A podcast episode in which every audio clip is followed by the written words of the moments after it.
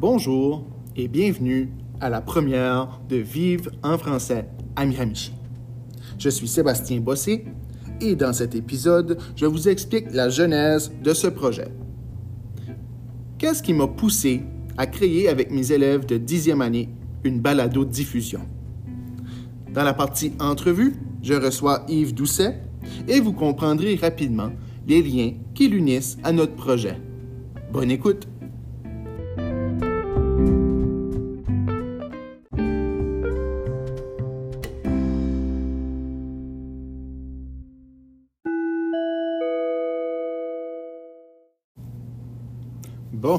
La cloche est sonnée, le cours peut commencer. ah, quelle nervosité de faire ça pour vous aujourd'hui. C'est un bon stress, mais moi aussi, je plonge dans cette nouvelle aventure qui est la balado-diffusion euh, avec mes élèves, parce que moi, je fais l'épisode 1 et euh, je leur demande en équipe de créer euh, quatre autres épisodes pour une série de cinq sur le thème de vivre en français à Miramichi. Pourquoi je fais un épisode? Mais pourquoi? Ah, ben c'est facile. C'est parce que dans la vie, il n'y a rien que je déteste plus que me faire dire quoi faire par quelqu'un qui ne l'a pas fait. Et je veux pas faire vivre ça à mes élèves. Donc, je me mouille. Et puis, euh, c'est comme ça. Euh, je fais un, épisode moi aussi. Pour ceux et celles qui ne me connaissent pas, je suis euh, Sébastien Bossé et je suis enseignant au Carrefour Beau Soleil depuis cinq ans. L'école Carrefour Beau Soleil est située à Miramichi. Il faut, faut, suivre, c'est dans le titre. C'est dans le titre. Euh, et euh, j'enseigne euh, le français, les périodes d'enjeu, j'ai déjà enseigné du FPS, etc. mais principalement le français. C'est pas évident hein, de faire aimer la langue à des élèves, que ce soit d'un peu partout dans, dans, dans la francophonie. Là, je dirais que c'est pas évident. Mais, tu sais, un, gars d'Edmundston, ben, de. Non, je ne vais, pas, vais pas renier mes, mes racines, là. un gars de Rivière-Verte, Rivière-Verte, hein, euh, tout près d'Edmundston, qui euh, déménage à Moncton pour ses études, euh, finit par se trouver un travail à Miramichi, qui est à quoi, 1h20, 1h30 de Moncton, au nord de Moncton. Voyage pendant deux ans elle finit par euh, avoir son, son, contrat B, sa permanence, décide d'aménager à Miramichi. Euh, pas évident.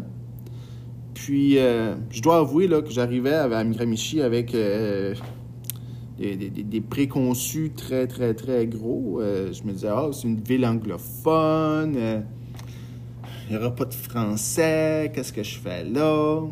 Il y a eu beaucoup de doutes avant la période de, du déménagement. Mais euh, ce qui m'a convaincu, euh, c'est le prix des maisons. les maisons sont pas chères comparativement à d'autres marchés. Euh, mais force à part, ouais, c'est ça. Un petit gars de rivière qui se ramasse à enseigner le français à Miramichi et qui se questionne. Qui se questionne sur la pertinence du français à Miramichi, l'importance que ça a dans nos vies, dans la vie de mes élèves, euh, puis, euh, tranquillement, pas vite, j'ai délaissé un peu les méthodes plus traditionnelles ou celles que moi j'ai vécues. Et je me suis tourné vers la sensibilisation, vers une, une ouverture à la culture euh, francophone, acadienne. Puis c'est ce que j'essaie de transmettre aux élèves. Pas nécessairement la culture, parce que je suis pas d'avis que la culture, je peux pas donner de la culture aux élèves, là. mais on, on peut avoir des questions, on peut se questionner, on peut avoir des prises de position face à la langue et à son utilisation dans notre communauté. Et que ça, ultimement, euh, cet effort que je fais en classe est, à mon avis, plus important que bien des choses que je peux leur enseigner au niveau de la grammaire, de la syntaxe, euh, du vocabulaire, etc. Euh, quoi qu'on travaille aussi ça, n'allez pas penser qu'on ne le fait pas. Mais euh, Ouais. J'ai longtemps cherché comment susciter l'intérêt de mes élèves. Puis mon groupe, cette année, dixième année, j'ai toujours, ça fait deux, trois ans que j'y pense. Euh, Valérie, ma conjointe, pourrait en témoigner. Je veux faire une balado-diffusion. Euh, je, vois, je vois cette mode des balado-diffusion arriver euh, dans nos oreilles. Je me dis, OK, moi, je veux participer à ça. Dans mon passé, à, à l'âge que mes étudiants ont, à l'âge que mes élèves ont, j'hésitais en deux choix professionnels devenir enseignant. Puis je savais pas encore quelle matière. Euh, dans mon esprit, ça allait surtout être l'histoire. Mais bon, euh, l'histoire a décidé autrement. Mais euh, j'hésitais à devenir enseignant et devenir animateur de radio.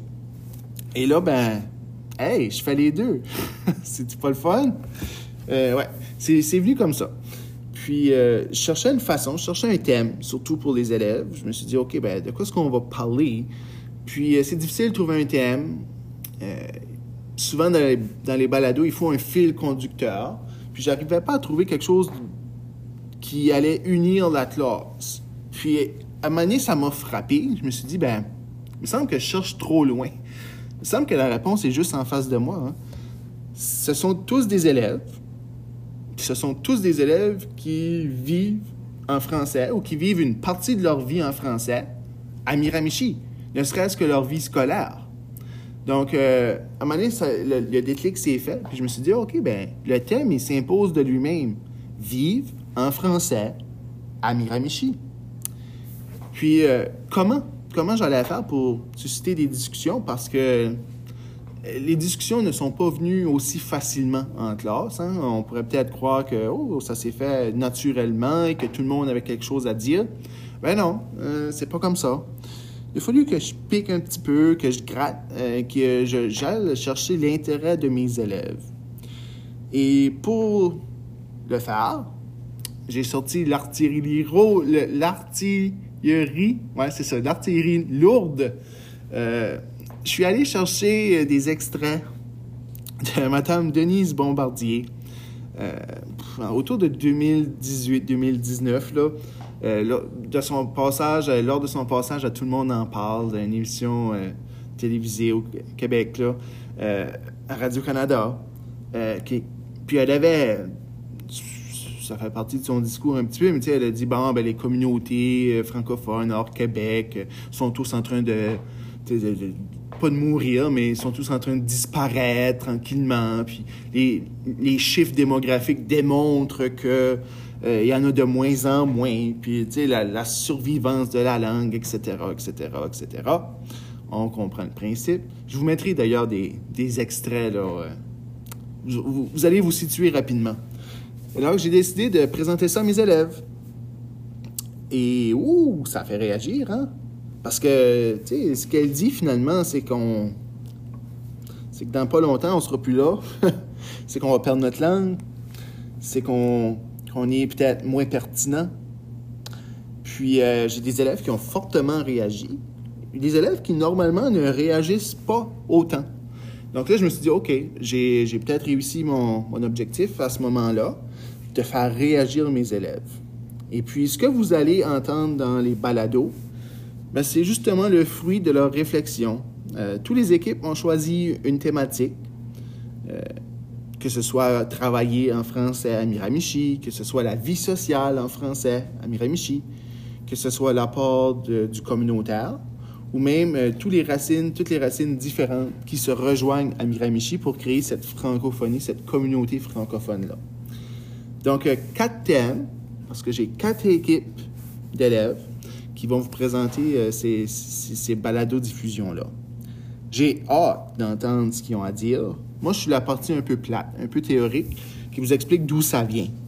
Euh, puis c'est ça, on, on, on s'est lancé là-dedans avec les élèves. Puis on a réfléchi un petit peu, on a écouté toutes sortes de documentaires. On a écouté Denise au Pays des Franco. On a fait un peu de recherche. On a interviewé euh, Yves, l'entrevue que vous allez entendre tout à l'heure, euh, pour savoir ben, son côté de la médaille à lui, parce qu'il a participé à ce documentaire-là. C'est ça. Puis ça, tout ça a nourri une espèce de discussion. Euh, tous les élèves vont recevoir des invités dans leur balado-diffusion, donc ils vont pouvoir les questionner, euh, apprendre, et il y aura des échanges très intéressant. Oh! Il me semble que je parle, puis je parle, puis je parle. Puis ça serait temps de prendre une pause. On se laisse donc avec un extrait du documentaire Denise au pays des Franco. Ce que vous allez entendre, ce sont les, premiers, euh, les, premières, les premières secondes du documentaire. Et euh, année de production 2019, produit par Manito Media.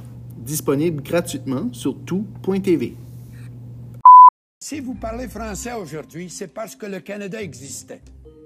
Tout a commencé lorsque Jean Chrétien m'a provoqué en prétendant que la couronne britannique avait protégé le français au Canada. Ma réponse, à l'évidence, n'a pas plu. À travers le Canada, toutes les communautés francophones ont à peu près disparu. On ne parle plus le français.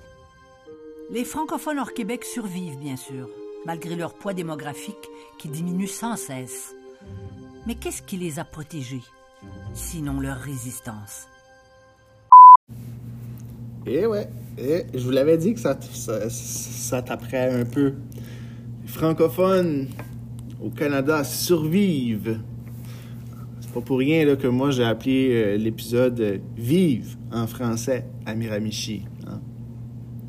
Parce que pour moi, il y a une différence entre vivre et survivre. Et euh, je sais là, que c'est critiqué par beaucoup de gens d'avoir fait écouter ce documentaire-là, parce que beaucoup de francophones hors Québec euh, n'ont pas voulu le regarder. Euh, ils nous ont dit, bon, on n'a pas besoin de se faire insulter une fois de plus par euh, Denise Bombardier. Alors que moi, ben, de mon côté, le but était un peu hein, de, de provoquer une réaction chez les élèves. Donc, j'assume mon choix de l'avoir fait, d'avoir fait le visionnement en classe de, de- de ce documentaire-là. Ce qui est intéressant, c'est les discussions qui en ont suivi. Puis, euh, parmi euh, nos discussions en classe, les élèves ont, noté là, que la participation de quelques personnes de l'Acadie, des Acadiens, puis ont questionné, euh, ah ben pourquoi ils ont accepté tout ça. hein? Il, y a un peu, il y a un peu toutes ces questions-là. Ben, je me suis dit, OK, bon, on va essayer de trouver des réponses. Puis, je connaissais un petit peu Yves Doucet, qui a participé au documentaire pour avoir travaillé avec lui dans le passé. Il travaille aussi au district scolaire. Euh, puis, on a travaillé ensemble sur certains projets, entre autres un projet portant sur la langue, l'utilisation du français à l'école. Euh, je me suis dit, OK, ben, j'ai rien à perdre. Je vais, je vais inviter Yves à, à une entrevue, à une discussion avec, les élèves. Puis aussi, ben, je m'en suis servi comme, comme modelage pour euh, les élèves, montrer ben, comment on se comporte, qu'est-ce qu'on fait durant une entrevue, qu'est-ce qu'on fait pas, qu'est-ce qui est acceptable. Puis, euh, c'est ça. Donc, euh, même si je sais que c'est très, très, très, très controversé comme documentaire, on l'a écouté, puis on a réagi, puis on s'est questionné, puis on a même décidé d'inviter Yves pour nous en parler.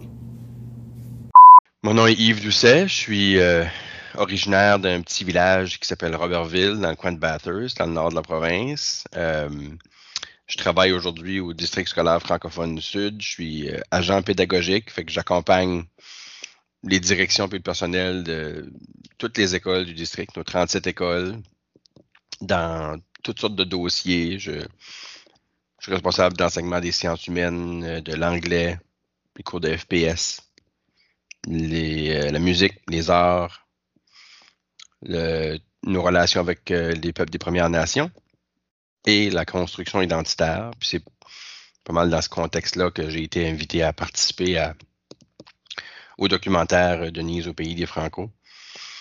Et euh, c'est ça, j'habite à Dieppe, j'ai quatre enfants parce que comme enseignant, je voulais fabriquer des élèves. C'est pas vrai, c'est une niaiserie que je dis souvent. Je, fais beaucoup de- d'animation, de formation. Je suis, euh, je suis un humoriste on the side. J'ai fait beaucoup d'improvisation aussi. Puis, euh, c'est pas mal ça. J'ai eu la chance, dans le fait que je travaille dans beaucoup d'écoles, j'ai eu la chance de travailler beaucoup euh, à Carrefour Beau Soleil. Euh, il y a quelques années, j'ai, j'ai, fait une formation qui m'a amené à travailler avec une belle gang de monde de chez vous. Puis quand Faubourg Soleil reste, euh, dites-le pas aux autres écoles, mais quand Faubourg Soleil reste pas mal haut dans ma liste d'écoles préférées. C'est à peu près ça que je suis. Puis, euh, Yves, euh, lorsque tu as été approché pour le, euh, pour le documentaire, est-ce que c'était en lien avec tes fonctions au district? Parce que là, on, comprend que tu travailles beaucoup euh, la culture, euh, l'engagement, la francophonie, etc. Est-ce que ça a un lien ou pas du? Oui, absolument. Puis ça s'est fait de façon un petit peu détournée. Initialement, euh, ça devait pas être nous qui allions participer à, ce documentaire-là, parce que l'équipe de recherche le documentaire voulait des invités de, différentes régions de la province. Puis en fouillant dans Internet, puis en essayant de trouver quelque chose, euh, l'équipe avait trouvé justement une balado-diffusion qui s'appelle euh, qui était une balado-diffusion qui avait été créée par trois personnes de notre région. Euh, Jean-Sébastien Lévesque, qui est humoriste, animateur radio par ici, bien connu. Ensuite, il y avait euh, Mélissa Cormier, qui faisait partie de cette équipe de création-là, qui, entre parenthèses, est ma conjointe et est aussi avec moi dans ce documentaire-là. Et euh, il y avait aussi, qui faisait cette balado-là, euh, Martin Saunier. Martin Saunier est, selon moi, le meilleur humoriste qu'on a eu chez nous en Acadie, là, qui, a, qui a continué à vivre ici. Euh, il faisait du stand-up, il était exceptionnel. Tristement, ça fait justement deux ans, ben, ça fait deux ans hier, euh, Martin est décédé à l'âge de 39 ans. Euh, Martin euh, avait une maladie qui s'appelle la dystrophie musculaire, une maladie dégénérative, fait que c'était toujours un petit peu prévu qu'elle allait mourir relativement jeune, mais ça avait été un choc pour nous autres beaucoup. Mais ce qui est arrivé, puis le lien avec ça ici, c'est que l'équipe de recherchistes pour le, documentaire, ils sont tombés sur ce- cette balado-diffusion-là, ils ont écouté ça un peu, et ils ont envoyé un courriel au balado pour dire, regarde, on aimerait ça vous, vous discuter avec vous. Et c'est Martin qui avait répondu à ce courriel-là. Puis lui, il avait parlé avec la recherchiste et ça allait être lui qui allait faire partie du documentaire. Euh, ça aurait été vraiment intéressant d'avoir Martin là parce qu'il avait un point de vue vraiment différent que, que celui que moi ou Mélissa on a apporté parce que Martin était euh, lui, il avait aucune idée c'était qui Denise Bombardier. Martin, un petit gars bien simple de Sainte-Marie de Kent qui, euh, qui quelqu'un de très, très, très simple, très authentique. J'aurais vraiment aimé entendre ce qu'il avait à dire. En tout cas, lui accepte de participer à ça. Et quelques jours après qu'il a accepté, ben, il est décédé. Et euh, Mélissa, étant son agente professionnelle aussi, ben, elle, elle a communiqué avec l'équipe là-bas pour dire, regarde, on est désolé, Martin est décédé, il ne pourra pas participer. Puis elle a jasé avec la, recherchiste, puis ils ont parlé pas mal. Puis elle, elle a parlé de son vécu, puis comment est-ce qu'elle avait créé la balado, puis comment est-ce qu'elle, comme fille qui avait grandi à Dieppe, puis qui avait toujours vécu ici, qu'est-ce qui était son vécu au niveau de son identité. Et là, Mélissa a parlé de construction identitaire un peu, puis la recherchiste a dit Ah, ça veut dire quoi ça? Parce que nous autres, par ici, on parle de ça, là, comme on parle de ça souvent, des questions d'identité, puis la langue, puis la culture. Mais il y a des les gens qui sont francophones majoritaires, des fois, ils pensent pas à ces choses-là. Même moi, quand j'ai grandi euh, dans le nord du Nouveau-Brunswick, euh, dans, ma région, on était beaucoup, beaucoup majoritairement francophones dans mon petit coin. Fait que on, pensait pas à ça, on n'était pas conscient de ça que on, on, se sentait pas minoritaire, nous autres, dans notre région, on était majoritaire, mais à l'échelle de la province, bien sûr, on l'était, puis de façon minoritaire, majoritaire. C'est juste des chiffres. Mais en tout cas, euh, la, la, recherchiste qui était de Montréal, elle, elle, connaissait pas cette notion-là. Puis, Mélissa a dit, ben, regarde, tu devrais téléphoner à mon chum. Lui, il travaille là-dedans, il pourrait t'expliquer ça. La recherchiste me téléphone, on jase pour comme 45 minutes. Puis, à la fin de l'entretien, je lui dis, garde, si vous voulez que je vous suggère des noms de personnes que je pense qui seraient bons pour votre documentaire, je peux vous donner des noms, si vous voulez. Puis elle dit non, je pense qu'on va être correct. Elle dit on a déjà quelqu'un dans le bout de Caracat. Puis là, ben, elle dit euh, dans le coin de Moncton, ben, on aura toi puis Mélissa. Puis là, elle raccroche. Puis j'ai fait Viens-tu me dire que je... moi, je pensais pas que j'allais être dans le documentaire. Moi, je lui parlais pour lui donner de l'information. Fait là, je téléphone à Mélissa. J'ai dit là, il fait-tu nous avoir, nous autres, dans le documentaire? Elle dit, je pense que oui. Et je vous avouerai que j'ai eu un petit moment d'hésitation parce que euh, mais parce que je, savais un peu qui était Denise Bombardier, puis certaines des déclarations qu'elle avait faites au niveau des minorités francophones, puis tu sais, ça, ça m'excitait pas beaucoup. En même temps, je me disais, OK, ce documentaire-là, il va exister. Il va être vu par beaucoup de monde, euh, entre autres par des Québécois, peut-être qui connaissent pas nos réalités. Puis, ce serait peut-être bon qu'ils entendent un portrait qui est honnête, puis euh, ça fait dans ce contexte-là, on a accepté. On a beaucoup accepté aussi pour Martin. ça a l'air têteux un peu, mais on, l'a fait pour, pas pour essayer de, on a, de représenter un petit peu l'esprit de Martin. On n'a pas dit la même chose que lui aurait dit, mais je pense que lui avait accepté de le faire, puis on, on se sentait un petit peu porteur de ça en son nom. Fait que c'est dans ce contexte-là qu'on a été invité comme un, concours de circonstances. Si vous n'étiez pas ciblé du début, c'est ce que je comprends. C'est ça, pas du tout. C'est ça. Donc, ici, j'ai une élève, puis elle a une question pour toi. Euh, étiez-vous stressé lors de votre rencontre avec Mme Bombardier? Ah, quelle bonne question. Oui, on était nerveux parce que là, d'abord, ils nous disent bon, vous allez participer au documentaire, puis tout. Mais là, nous communiquent pour dire bon, euh, le 26 juillet, euh, Mme Bombardier vient déjeuner chez vous. Puis on va tourner ça autour d'un déjeuner. Là, on s'est dit, faut qu'on fasse à manger en plus. Ça a-tu du bon sens? Puis, euh, écoute, même, je vous, je vous, je vous compte ça ici, j'ai même cuisiné la veille des pêtes de sœur. J'ai essayé la première fois une recette de pêtes de sœur que j'avais appris dans un atelier au pays de la Sagouine. Puis j'ai complètement raté mes pêtes de sœur. On les a pas servi. Denise Bombardier n'a aucune idée qu'on a fait des pêtes de sœur parce qu'il était pas, était pas bon pour la visite. Là. plus tard, je n'ai fait d'autres puis il était mieux. Euh, mais là, finalement, ils nous ont dit, gars, ce ne sera pas un déjeuner, euh, peut-être juste un petit café, puis euh, on fait ça plus, plus informel. Fait là, évidemment, ces gens-là arrivent ici, oui, pour répondre à ta question, on était nerveux parce que, tu sais, on savait qu'on se faisait filmer pour un documentaire qui allait être diffusé à l'échelle nationale. En plus, euh, moi, j'avais mentionné dans l'entretien préparatoire que j'avais des enfants. Puis les autres avaient dit, si vos enfants veulent être là, ils peuvent être là. Et euh, moi, j'ai demandé, mais j'ai, je me dis, j'ai quatre enfants, je leur ai demandé s'ils voulaient être là. Puis il y a deux de mes quatre enfants qui voulaient, puis il y en a deux qui n'avaient pas le goût du tout. Puis je dis, OK, fait que euh, Océane et Théo sont venus avec nous autres. Mais euh, on était nerveux, mais je pense que ce qui nous, calmait, on, a parlé beaucoup entre nous autres avant, entre moi et Mélissa, puis les enfants, juste pour essayer de voir pourquoi on fait ça ici? Puis, je, je voulais pas qu'on se sente responsable. Moi, là, ce que j'allais dire là, là je représentais pas l'Acadie au complet. Parce que je peux pas, parce qu'il y a tellement de différentes point de vue. L'Acadie, c'est pas une chose. C'est plein de différents mondes qui font plein de différentes affaires, puis qui croient plein de différentes choses. Puis ce que moi je vis, puis ce que moi je ressens au niveau de la langue puis de la culture, c'est pas la même chose que aucun d'entre vous autres dans la classe. Vous êtes tous, on est tous différents. Fait que je pouvais pas représenter toute l'Acadie. De toute façon, c'est pas, pas ma job, c'est pas ma responsabilité. Fait que tout ce que je pouvais, tout ce qu'on pouvait faire, nous autres, en répondant aux questions, c'était partager que ce que nous autres on vit, qu'est-ce que nous autres on ressent, nous autres individuellement, notre petite famille, peut-être parler un peu de ce qu'on vit en communauté, mais fait une fois qu'on s'est comme rappelé que on n'était pas les porte-parole de l'Acadie au complet, c'était ça c'était moins là c'était moins pire. Mais euh, nerveux, avoir des caméras dans euh, ils ont été ici euh, tout un avant-midi. Ils ont probablement filmé un total de 45 à 50 minutes. Puis vous avez vu que dans le documentaire, on est là-dedans à peu près euh, deux minutes et demie, je pense, j'ai chronométré. fait que c'est. Mais oui, on était nerveux.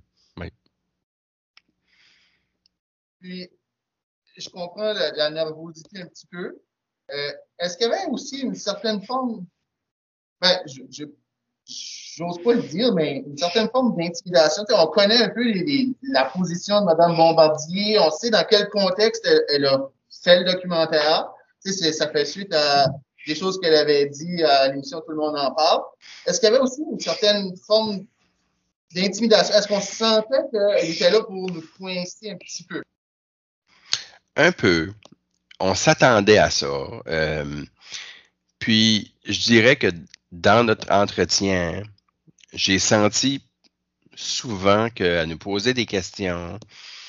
Euh, puis je pense que ce qu'elle espérait entendre, puis là, je devine un peu, là, mais si je me fie sur le reste de ce que j'ai entendu d'elle, je pense qu'elle aurait aimé nous faire dire des choses euh, dans le sens qu'on trouvait que qu'on faisait pitié ou que c'était difficile ou qu'on était fragile. Je pense que c'est beaucoup ça qu'elle avait le goût d'entendre. Et euh, ce qu'on finissait par lui dire, c'est que, ouais, on, a, des combats à mener, puis on a besoin d'être fait solide pour occuper notre place, mais on n'est pas en train de se battre à tous les jours parce qu'on est trop occupé à juste vivre. Puis vivre majoritairement en français aussi. Moi, mes, mes enfants sont pas conscients. Il, y a plein d'affaires que mes enfants sont, ils ont, sont seulement devenus conscients quand ils étaient comme.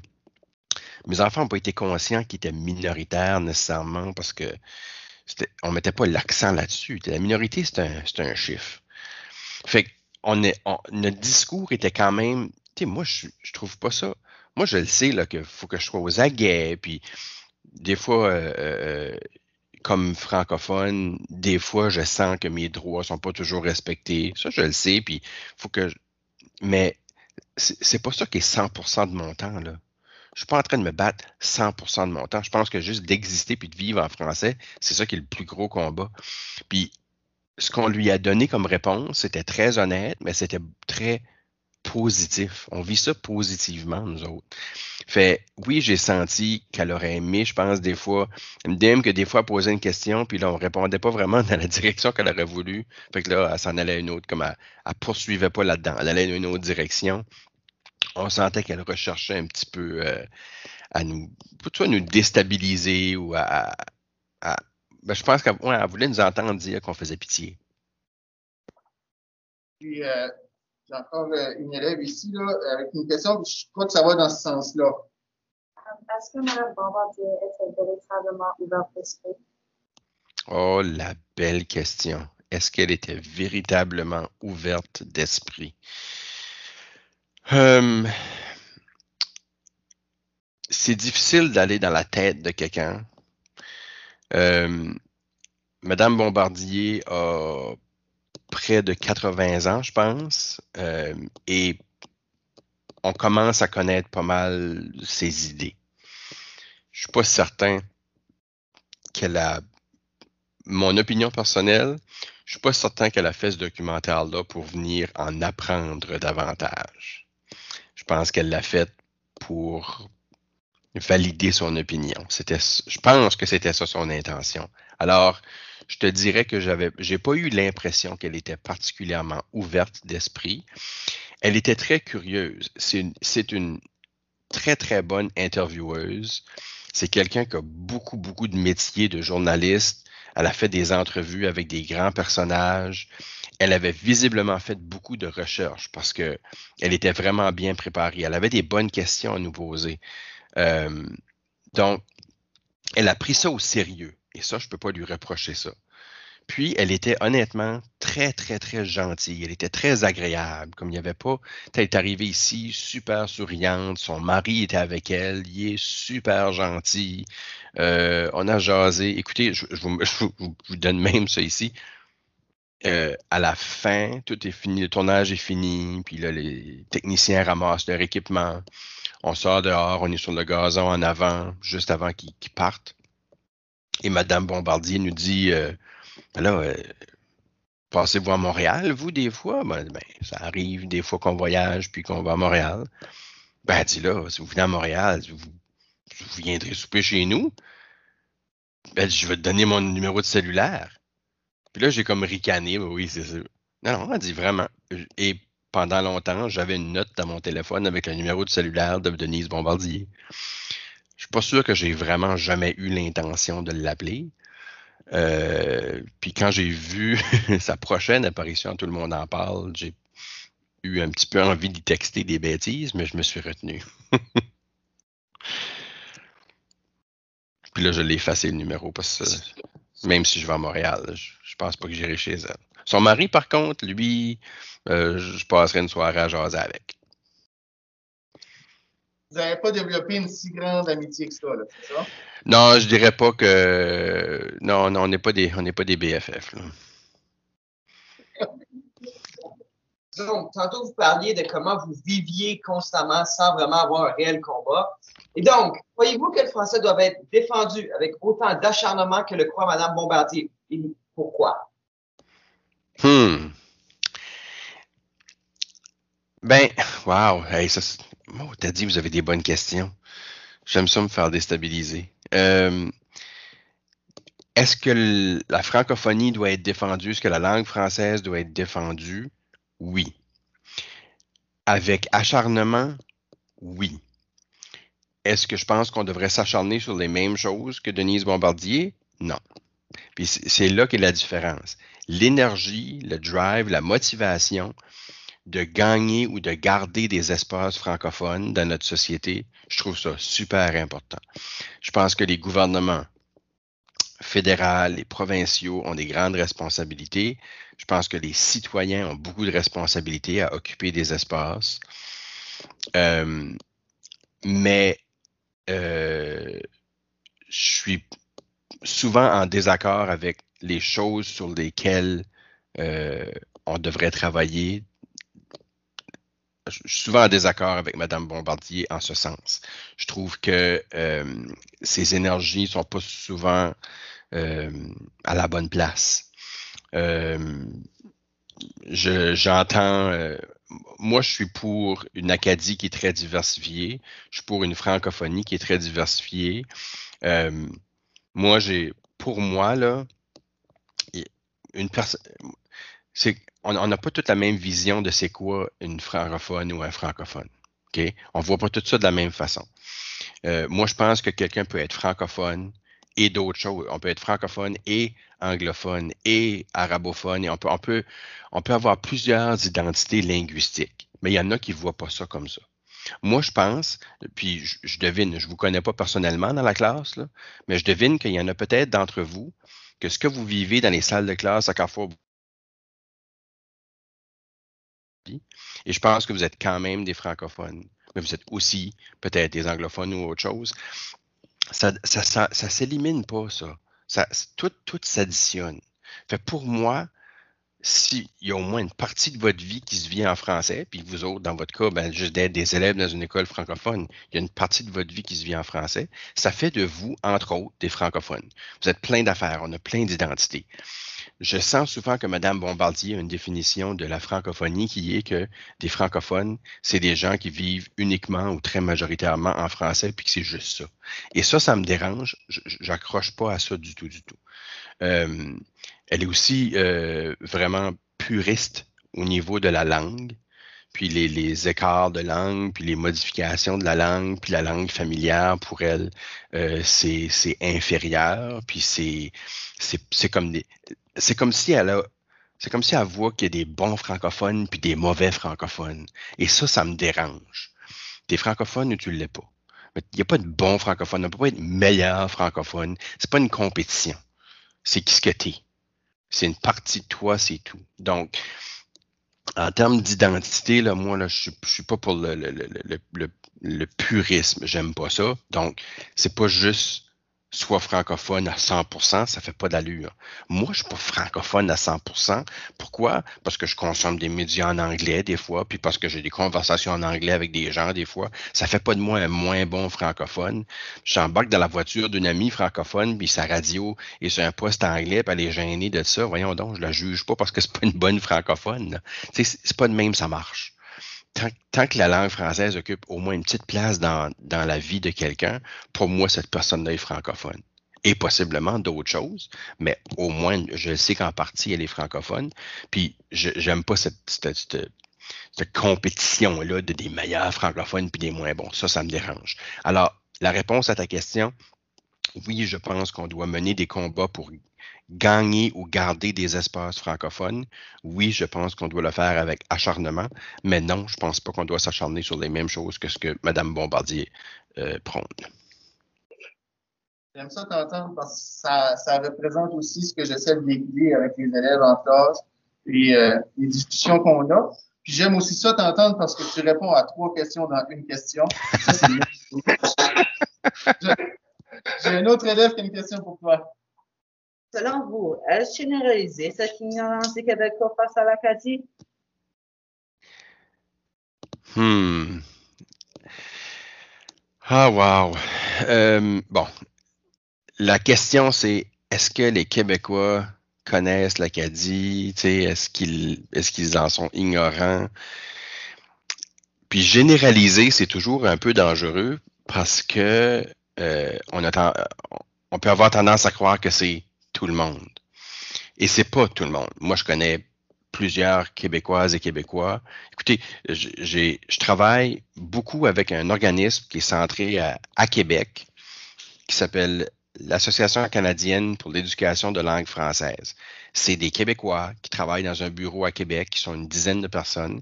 Et eux, leur travail à temps plein, c'est développer toutes sortes de, de- des outils, puis des, des scénarios pédagogiques, puis des affaires pour vivre dans les écoles qui sont en francophonie en milieu minoritaire. Fait, eux autres ne travaillent même pas pour l'éducation au Québec, dans le fond, c'est pour le reste du Canada.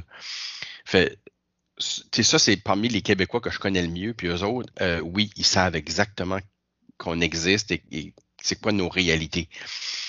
Mais c'est vrai qu'il y a une grande proportion des Québécois euh, qui ne connaissent pas la réalité des francophones en milieu minoritaire, dont, les Acadiennes et Acadiens. Et des fois, ça me frustre, des fois, ça me fâche, mais à un moment donné, quand on prend un recul, on ne peut pas les blâmer. Parce que les gens connaissent ce qu'on leur apprend. Les gens connaissent ce qu'on leur présente. Et honnêtement, il y a une grosse partie de notre éducation qui se fait par les médias. Et ce que les médias vont proposer, euh, si on regarde, euh, par exemple, la télévision francophone au Québec, euh, c'est principalement Radio-Canada et TVA, mettons. Ben, sur ces deux chaînes-là, ce qu'on présente comme contenu, c'est à peu près uniquement du contenu québécois.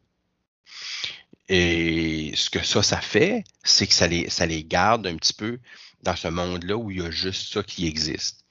Puis, tu sais, ça va aller jusqu'à non seulement, euh, c'est une affaire de. C'est pas juste qu'ils savent ou qu'ils savent pas qu'on existe, mais des fois, prenons l'accent. OK?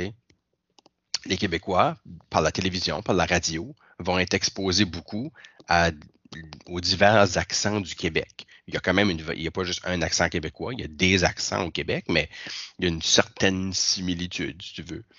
Et quand ces Québécois-là qui ont juste entendu ça, à eux autres, les francophones au Canada, ils parlent comme ça. Fait quand ils vont croiser un de nous autres, là, un de la francophonie du reste du Canada, puis qu'ils vont nous entendre parler, des fois, ils vont penser qu'on est des anglophones qui essayent de parler français, puis ils vont nous répondre en anglais, pas parce qu'ils sont méchants, ils sont gentils, là. Ils veulent nous rencontrer dans notre langue, parce qu'ils ils, ils ont tellement pas été exposés à cet accent-là, qu'ils savent pas que c'est une façon de parler français aussi. On est francophone, c'est juste, ça sonne différent. Donc, il y a tristement encore beaucoup de Québécois qui ne connaissent pas les réalités des, des francophones au Québec. Puis, pour aller encore plus loin en répondant à cette question-là, c'est pour ça qu'on a accepté de participer au documentaire. Parce que moi, je le savais que ça allait surtout être des Québécois qui allaient le regarder. En tout cas, je m'attendais qu'il allait avoir beaucoup de Québécois qui allaient le voir. Et ce documentaire-là ben, allait être une occasion pour les Québécois de, de découvrir la francophonie hors Québec. Puis je voulais qu'ils voient ça comme quelque chose de vivant, puis de vibrant, puis de le fun. Puis pas juste euh, ah c'est tough, puis on se plaint, puis on fait pitcher, puis tu sais, la francophonie hors Québec, c'est c'est ça ici, c'est jaser, c'est des élèves à l'école, euh, c'est des discussions, c'est juste vivre, c'est ça que c'est. Alors, je trouvais ça important pour aider à, diminuer le pourcentage des Québécois qui connaissent pas nos réalités. C'est euh, très bien dit. Euh, il y a quand même quelque chose qui. Je suis comme curieux de t'entendre un, peu plus parce que je sais que tu as habité la région d'Ottawa, puis que ça, ça a probablement fait euh, lever le poil un peu quand, tu sais, à, à un dans le documentaire, elle, elle passe un commentaire sur un, un anglicisme qu'un qu'un étudiant utilise. Euh, Est-ce que ça fait pas, dans le fond, partie de ce que tu essaies de dire, qu'il y a plusieurs, tu sais, euh, on, on, on est francophone, puis que ce qu'elle a fait là, c'est qu'elle a quand même attaqué ou touché à la qualité de langue d'une personne, puis ça crée vraiment plus de tort que de bien. C'est ma partie préférée du documentaire. Ce moment-là, c'est mon moment préféré pour deux raisons. C'est mon moment préféré parce que là, on voit vraiment l'attitude de Madame Denise Bombardier. C'est une puriste qui croit plus dans la rectitude de la langue que dans l'expression puis dans écouter les gens. Mais c'est aussi ma partie préférée parce que l'étudiante lui a tenu tête. Parce que l'étudiante a dit, minute là, tu es en train de corriger la langue, ça veut dire que tu n'es même pas en train d'écouter le contenu de qu'est-ce qu'on a à dire. Quand on a une conversation, on peut-tu laisser les fautes de syntaxe puis les fautes de français de côté, puis se parler? Parce que là, on est en train de parler des choses du cœur. On arrête de parler de nos valeurs. C'est pas le temps de faire de la correction. Il y a des moments pour ça. Puis ça, c'est vrai dans une école, puis c'est vrai en société. Moi, si je lis un, post sur Facebook d'une amie qui est en train de se vider le cœur parce qu'elle a vécu quelque chose d'émotif, puis je vois une faute de franchement un ER au lieu d'un accent aigu dans son texte, c'est pas le temps de la corriger. C'est pas la place pour. On est en train de parler à propos des émotions, à propos de ce qu'on vit. C'est pas le temps pour ça. Quand un élève m'arrive un matin il est tout excité parce qu'il a vécu quelque chose de wow, mais qui utilise un anglicisme, c'est pas le temps de le reprendre. C'est pas le moment. Je m'en fais peut-être une note mentale puis quelque temps je le ferai. Puis quand on le fait dans un contexte scolaire, quand on corrige les élèves, c'est jamais par méchanceté. Puis honnêtement, fondamentalement, Madame Bombardier, quand elle a corrigé cet élève, cette jeune dame-là, elle le fait pas fondamentalement par méchanceté. Elle est juste pas capable de passer par-dessus, mais c'est aussi parce qu'elle est en train, elle, elle est venue rencontrer ces gens-là, entre autres pour essayer de démontrer qu'ils ont un niveau de français qui est de moins en moins bon, puis que la langue française est en train de mourir à l'extérieur du Québec. Tu c'est ça. Fait elle veut démontrer ça. Fait c'est sûr qu'aussitôt qu'elle a entendu un anglicisme, elle a sauté là-dessus. C'était comme une preuve de ce qu'elle voulait avancer. Mais ce qu'elle est en train de faire à ce moment-là, ça n'aide personne. Elle est en train de, nourrir au sein de cette jeune femme-là ce qu'on appelle l'insécurité linguistique. Elle est en train de lui dire, parce que le message que cette dame-là aurait pu recevoir, c'est Wow, je parle pas assez bien français, peut-être que je devrais juste me taire. Puis on vit ça des fois. On vit ça où on, a peur de parler, où on a peur d'écrire, parce qu'on a peur que ça soit pas d'assez bonne qualité. Et la qualité de notre langue, c'est pas quelque chose qui devrait nous empêcher de nous exprimer. Quand on a des espaces où on peut communiquer, où on peut avoir des conversations, il faut qu'on occupe ces espaces-là. Il y a des temps pour s'attarder, parce que, puis attention là, je crois à la qualité de la langue. Je pense que c'est important d'apprendre un français normatif, qu'on soit capable de s'exprimer de façon à être compris par des francophones d'un peu partout, qu'on soit capable de s'exprimer euh, sans faire de fautes, d'apprendre de cultiver ça. Je crois là-dedans. Je pense juste pas que c'est toujours ça qui doit être la chose la plus importante. La langue, c'est un véhicule pour passer des messages, pour entrer en contact avec les gens. Puis ça peut pas toujours être le S à la fin d'un mot qui est le plus important que le message que je suis en train de livrer. Alors, euh, c'est... euh, ouais, c'est ça. Ça, fait plein de sens. Puis c'est, c'est aussi une réalité lorsqu'on on rencontre nos élèves. des fois, on sent que les élèves s'empêchent de, parler, de lever la main parce qu'ils ne veulent pas justement se faire juger. Puis, tu sais, je, le, vois, je l'entends. Euh, moi-même, j'ai beaucoup évolué, je crois, dans les, cinq années où je suis, je suis installé à Miramichi maintenant. ma position face à ça a beaucoup changé. Et je dirais que j'étais pas mal moins permissif au début. Puis euh, j'avais cette tendance-là à corriger, là, mais j'ai vite compris que c'était peut-être pas la, la, la marche à suivre. Là. Je voulais Les- t'amuser, en tout cas. J'allais juste dire que par rapport à ça, que les, les meilleurs enseignants, c'est ceux qui sont encore en train d'apprendre. Euh, J'apprends beaucoup aujourd'hui. euh, J'ai euh, pas mal comme la dernière question, puis on l'a on l'a- pas attribué à aucun élève, là, celle-là. Mais euh, après avoir fait le tour de la question, après en avoir appris un petit peu plus sur les raisons qui t'ont mené à faire le documentaire, euh, j'aimerais savoir quels étaient tes sentiments envers Mme Bombardier avant l'entrevue? Puis euh, sur quelle note, avec tout le cheminement que tu as fait, ben, où est-ce que ça te situe après l'entrevue? Est-ce que ça a changé? Est-ce que est-ce que ta position a changé? Hmm.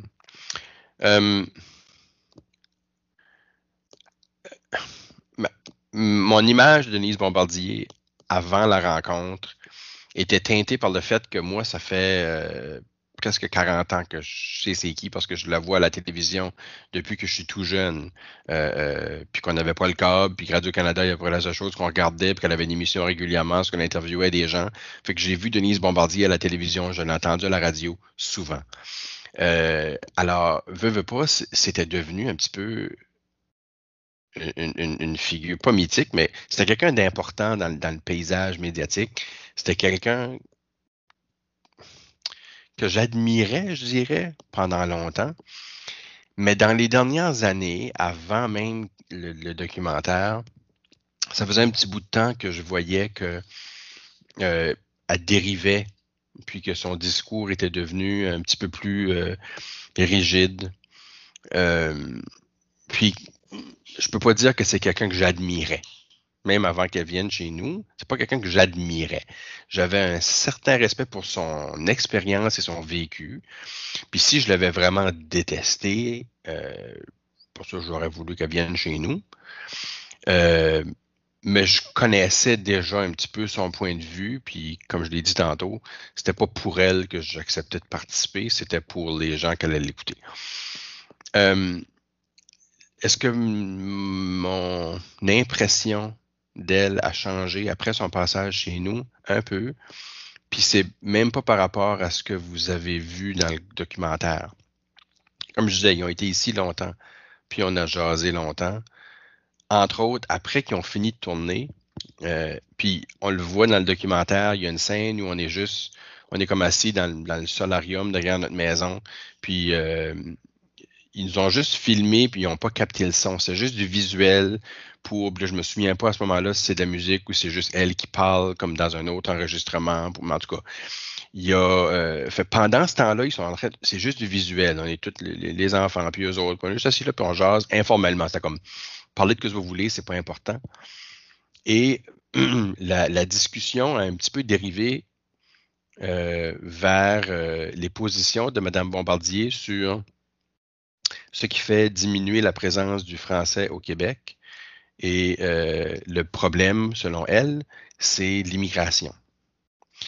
Et la discussion commençait à avoir des tendances pas mal racistes, anti-immigration, euh, à un tel point que j'ai travaillé très fort pour changer de sujet parce que j'étais pas à l'aise. Parce que si euh, elle commençait à avoir des propos très racistes euh, dans ma maison, j'aurais probablement pas été gentil avec elle, puis j'avais pas envie de me chicaner avec Denise Bombardier dans ma maison. Je voulais que ça finisse plus positivement que ça. Fait que j'ai je pense qu'elle a senti que j'ai changé de sujet. Je voulais pas aller là. Elle a comme testé pour voir si je partageais ses, ses opinions, puis euh, c'était non. Alors, euh, après ça, j'ai réalisé que c'était pas juste au niveau de la langue que j'avais un problème avec elle. C'était vraiment, euh, elle avait un esprit qui était devenu de plus en plus fermé, je trouvais.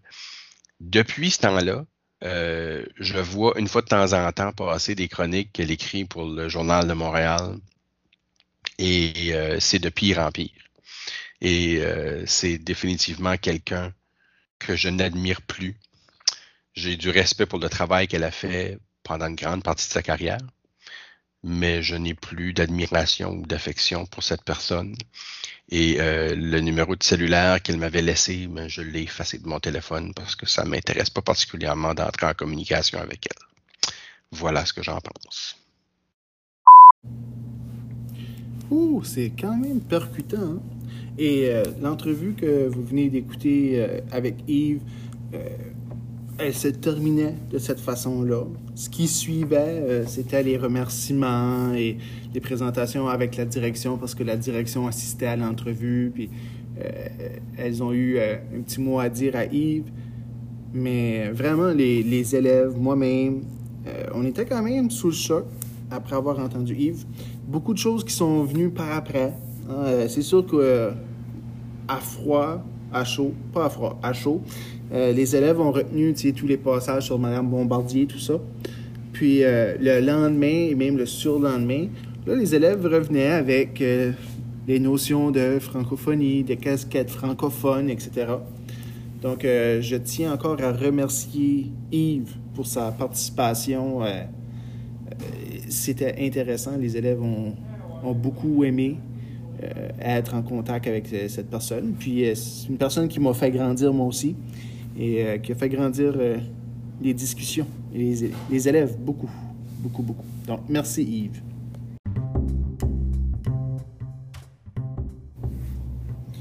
Et voilà, c'est ce qui conclut notre premier épisode de la série Vive en français à Miramichi. J'espère que vous comprenez mieux maintenant mes intentions et les origines de notre projet.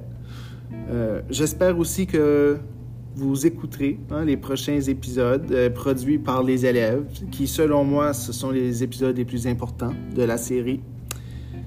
Puis j'aimerais, en terminant, remercier et féliciter mes élèves, les élèves de la classe de français 10e année du Carrefour Beau Soleil, d'avoir réussi ce défi de créer des, des épisodes de balado-diffusion, d'avoir un peu embarqué dans mon projet fou. Donc, euh, Abigail, Danica, Kylie, Colin, Jacob, Madeline, Elana, Miguel, Pierre-Luc, Jordan, Madison, Penelope, je vous dis un gros merci. Félicitations. Puis je suis fier de vous.